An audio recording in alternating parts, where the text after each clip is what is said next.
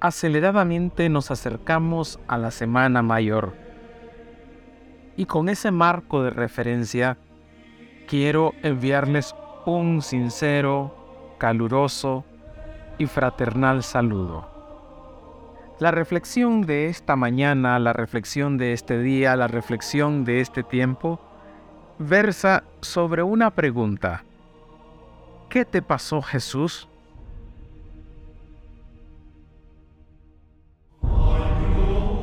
Hoy es bueno preguntarnos, ¿dónde está mi existencia? ¿Dónde apoyo últimamente mi fe? Hola, un saludo. Soy el Padre Orlando Aguilar. Este espacio es para escuchar mensajes espirituales a la luz del Evangelio, consejos y reflexiones sobre el diario vivir.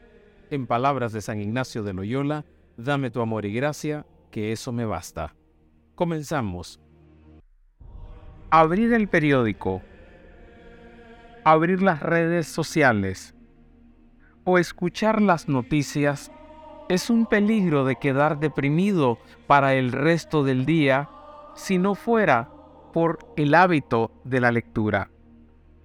La humanidad va avanzando, pero las calamidades, el sufrimiento y el dolor de tantos inocentes se hacen presentes y se nos cuelan dentro de casa.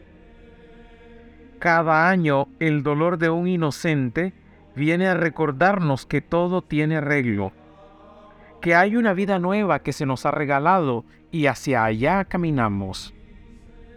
Los días de Semana Santa son especialmente devotos. Al mismo tiempo, son muy densos. En muy pocos días se acumulan tantos sucesos que es necesario dirigir la atención con serenidad a un episodio y a otro. En muy breve plazo se resume lo principal de nuestra fe cristiana. Coincidiendo con la primera luna llena de la primavera, volvemos a hacernos presentes los últimos acontecimientos de la vida de Jesucristo. A la parte del dolor le llamaremos oscuridad la Nochebuena de Belén fue la primera que Jesús pasó con nosotros. La última noche, la de Getsemaní, la podríamos llamar la noche mala.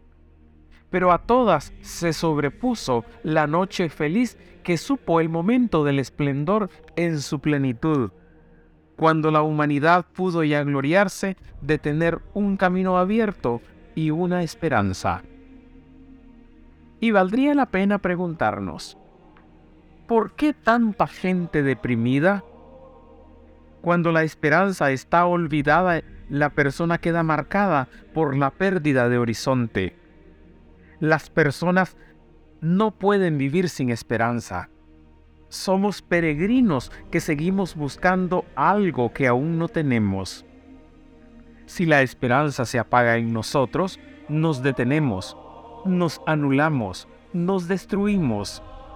Sin esperanza dejamos de ser personas.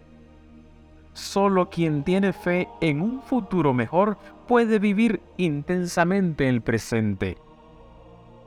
Para quien no espera nada al final, los logros, los gozos, los éxitos de la vida son tristes porque se acaban y entonces la vida no es más que una sombra que pasa.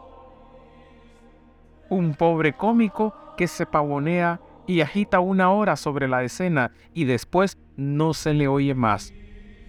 Un cuento narrado por un tonto con gran aparato y que nada significa.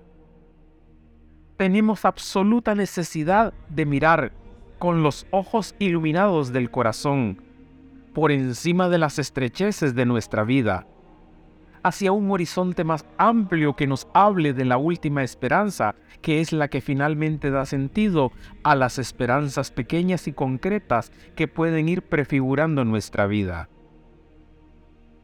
Nos espera la gloria, que es considerada en términos de luminosidad.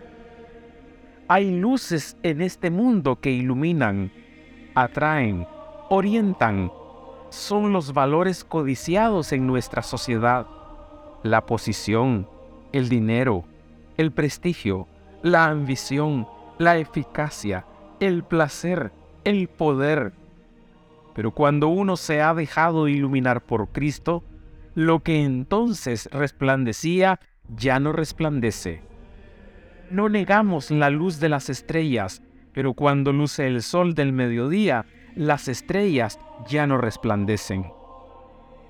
Hay personas que tienen la imagen de Dios fácilmente deformada por esos valores. El Dios de este mundo les ha cegado la mente y no tienen esplendor.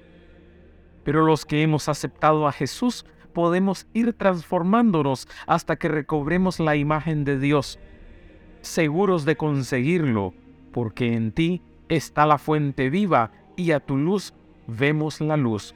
Del Salmo 36, versículo 10.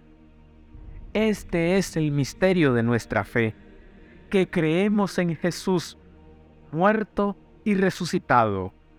Objetivamente el mundo se llenó del esplendor de su gloria y ahí está el fundamento de nuestra alegría. Con esta efusión de gozo pascual, el mundo entero se desborda de alegría, porque la fraternidad por la que Jesús murió y resucitó está todavía en camino.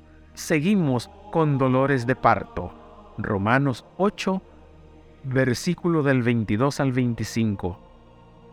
Las señales que Jesús dejó son las mismas para todos. Me bastará haber sido feliz con la fe que ha dado sentido a mi vida. El interrogante que me hace el escéptico y el no creyente acerca de la vida después de la muerte no me inquieta. Sé de quién me he fiado Segunda de Timoteo del 1 al 12. Pero aunque así no fuera, sé que juego con ventaja. Si no hay nada, no me importará que no haya libro de reclamaciones, ya que tampoco habrá quien reclame ni quien se lamente del pasado. Ahora, en hipótesis, no existiría el después. Me basta ser feliz con el estilo de las bienaventuranzas. La luminosidad del esplendor es la generosidad. El que ha resucitado la iluminación del Espíritu es espléndido.